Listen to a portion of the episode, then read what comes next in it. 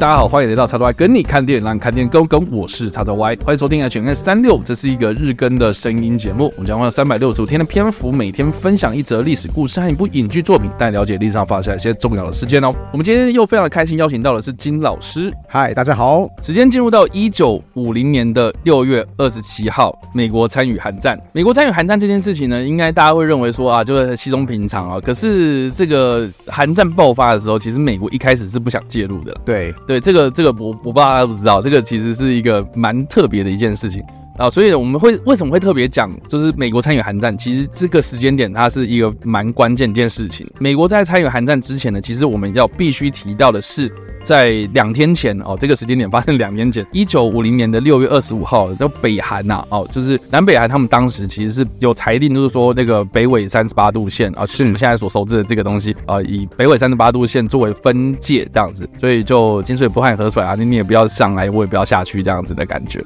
那结果，在一九五零年的六月二十五号这一天，北韩就突然呢跨越了北纬三十八度线，然后就大举南侵，而且是大规模往南进攻的这样子，然后就一路啊就把这个当时的汉城啊，就是现在的首尔攻下，然后就一路这样的哒啦哒啦哒，把南韩逼退到这个釜山这个地方这样子。一般来讲，我们要正式的界定说韩战爆发的时间，我们通常都会讲说是在一九五零年的六月二十五号这一天。但是在这一天之前，已经发生过很多大大小小的冲突了。那我觉得这个基本上就是一个冷战之下的一场热战，是对。而且在热战之前，其实就有点在办，就是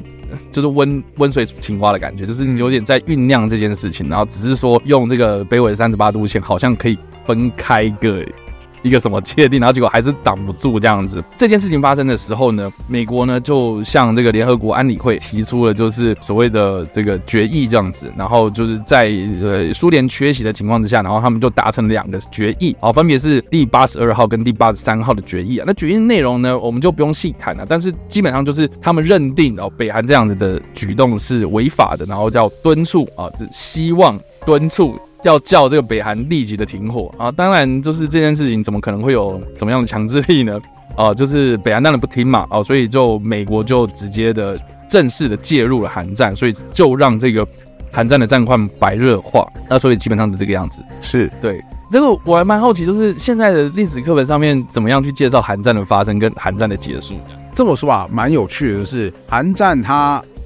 三个时期都会被提到，因为我们目前的历史分为台湾史、中国史跟或者说叫东东亚史，OK，好，以及世界史的三大部分。然后，如果你讲台湾的部分的话，就是因为韩战爆发的关系，然后美国觉得说我们有必要就是重新审核说我们是否要跟中华民国政府的合作，因为后来中共有介入到韩战当中嘛，那就是敌人的敌人就是朋友啊，所以美国就是重新的就是把。中华民国纳入他的事那个什么，甚至保护的范围当中，那才会有美元嘛？对啊，才会有美元呐、啊。然后蒋中就蒋中正终于就是，或者蒋介石他终于就是心里就比较笃定，想说啊，这个美国老大哥可以靠，啊、总算不用被这 被被解放的命运了。对，所以他在台湾史的时候，他就已经会被提到一次。嗯哼。然后东亚史他又会再被提到一次，因为毕竟就是讲到说，刚刚有提到嘛，中华人民共和国是有出动军队，然后来那个什么。出动了军队来那个援护北韩的嘛，对不对？所以抗抗援美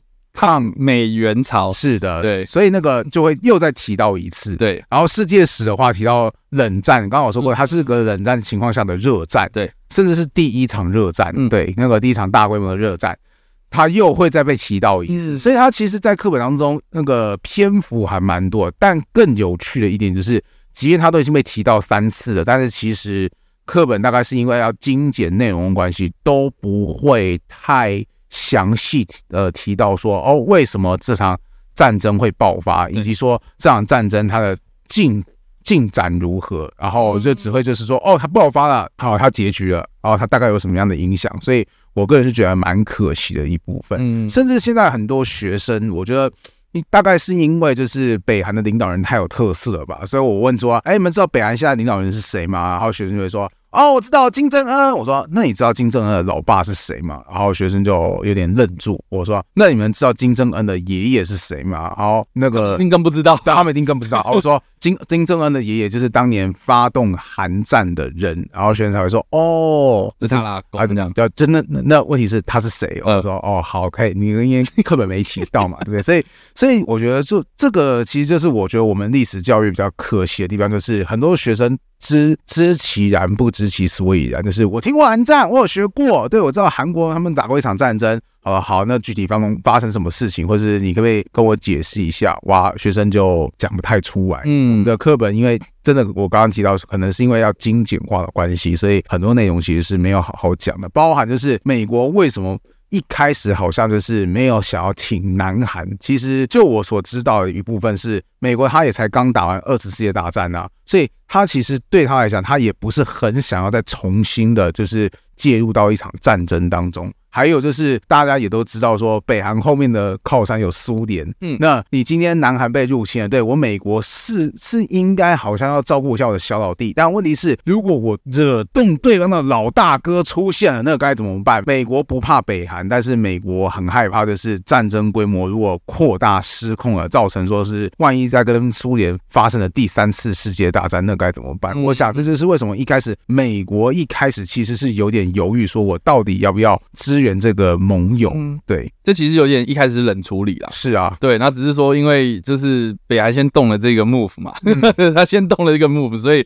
所以就让这个安理会啦，就联联合国那边比较呃出师有名这样子，嗯，然后美国他介入啊，或者是他接下来比如说仁川登陆啦，或是麦克阿瑟他想要再让这个韩战升级，然后结果哎杜鲁门就看他说哎不要不要不要，然后把他拔关了这样子，之后的他后续的进展其实蛮有历史脉络，大家可以去稍微了解一下这样子。那不管怎么样啦，我们这边所提到这个时间点就是六月二十七号，美国正式参战哦。美国一开始也并没有太直接进入到。就是这场战争之中，是开始可能就是比如说用什么军事顾问团的名义，然后当你们的顾问，然后我们提供装备，然后让你们南韩人去解决这件事情这样子，直到就是我刚刚所谓的仁川登陆，它已经是到了九月的时间点了，这样，所以其实也蛮后期的。那所以到九月十五号仁川登陆之前，都有到就六月到九月这这段期间，其实就是美国不断的给武器，不断给物资，然后叫南韩你们自己撑。结果就撑撑撑撑到已经快没力气了，然后也没办法，只好在仁川这个地方，然后再另辟战场这样子。所以这段期间其实发生了很多事情，只是说我们在历史课本上面其实不太会去详述到，或是台湾人呐、啊、比较不太熟悉这这段史料的记载这样子。所以除非你可能要找到一些比较韩国那边当地的一些历史研究这样。那我在这边蛮推荐一部片，叫做《走进炮火中》啊。这部片是在二零一零年上映的韩国电影，这样子。那它的故事呢，并不是发生在就是美国正式介入韩战的时间的的六月啊，它是发生在六月之后的八月，所以是在仁川登陆之前啊，也就是美国大规模的介入这个战场的这件事情之前。这个这个故事到底在讲什么呢？啊，它其实是发生在一九五零年的八月八号，呃，父亲节这一天。好，那个我刚刚讲嘛，哈，就是说北韩他们一路这个势如破竹啊，哈，就是把这个南韩已经逼到釜山这个地方，他们就是变成所谓的釜山防御圈，然后就是说只剩下釜山这地方了，下一步可能南韩就灭亡，大家只能跳海。所以这个在这个釜山的防御圈的这个范围之内啊。很多的这个南韩民众就是开始撤退啊，然后很多部队就开始往后撤，然后巩固这个防御圈嘛。所以这个的故事其实是当时的有七十一个学生兵，他们就死守在北韩，他们准备要进入到。釜山的一个地方叫做浦项，然后的一个女子中学里面，他们去守住这个学校，然后来挡住几千的大军这样子，所以算是一个诶很酷的一个故事。就是说，七十一个不是受正统的军事训练的学生兵，他们一开始可能只是在战场上面搬弹药，搬弹药就就就如果你有看过，如果你有看过《强力大兵》的话，他可能就是像二本那样子的啊，这样了解，就是很怕拿，一开始可能连枪都开不了。或是他们可能也瞄不准，然后可能也没有杀过人，然后就只是在战场上面搬弹药，然后做一个辅助的角色，然后呢就被召集到，就是说哦，我就丢了装备给你们，你就把这个学校给守好就好了，这样子。哇，对，对，对，所以这这部电影里面其实我看了蛮感动，就是说，呃，我还蛮意外，就是说这个故事竟然是真的这样。对，是七十一个学生这样子。那当然你就知道说韩国电影啊，就是常会有一些比较煽情的桥段。对，然后而且他们也会找一些就是呃偶像团体的明星。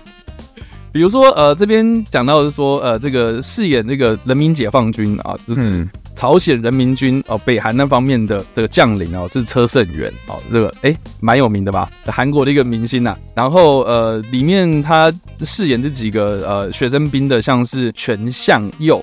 然后崔胜炫，大家如果你知道韩团的话，应该都知道。反正就是几个偶像明星，他们就是来参与这样的演出。我在看幕后故事的时候，其实有看过他们的访问啊，就是说他们认为这个故事其实是在在韩国当地是非常有名的，就是说他们觉得演这部片哦，是对他们讲是一个非常值得光荣一件事情，这样。所以所以我觉得这个故事啊，这个大家可以去看一下那个幕后啊，然后或是那个这部片它呈现的那个场面，我觉得是。很惊人，他们就是讲说这七十一个学生兵，他们要怎么样去抵挡这个训练有素的这个朝鲜人民军哦。对，我觉得很酷。对，这是我我我个人是蛮推荐大家看。而且啊，就是大家如果看过那个集结号啊，嗯，对，呃，我我不知道大家有没有看过这部片，就是冯小刚的那部嘛。然后他其实是在讲国共内战，是徐蚌会战的故事。这样，大家要知道说那个他们拍战争片那个场面的技术啊，其实是因为韩国他们拍了太极旗之后，是，然后他们输出。到中国去是，让我们拍出这样的东西。然后我们刚刚所提到的这个《走向炮火中》啊，这部片啊，它其实就是我觉得那个技术又是更提升了一个档次。所以你如果喜欢那个太极旗升旗兄弟，然后你也喜欢《集结号》这部片，呃，我觉得《走进炮火中》应该会更惊讶。这样好，对，我觉得金老师很有兴趣。是啊，因为我你刚刚前面提到那两部片我都有看过，然后你说他们又在上个档次，我说哦，太棒了，对。哎，这又又成为我算是预计要去追的名单之一了。好了，以上呢就是我们这次所介绍的历史事件，以及我们所推荐的电影。不知道大家在听完这个故事之后有什么样的想法，或者你有看过这部电影呢？都欢迎在留言区留言，或在首播的时候来跟我们做互动哦。当然，如果喜欢这部影片或声音的话，也别忘了按赞、追踪我们脸书粉丝团、订阅 YouTube 频道、IG 以及各大声音平台，也别忘了在 Apple Podcast 三十八里板上留下五星好评，并且利用各大的社群平台推荐和分享我们节目，让更多人加入我们的讨论哦。以上呢就是我们今天的 H&M 365，希望你们会喜欢。我们下次再见，拜拜。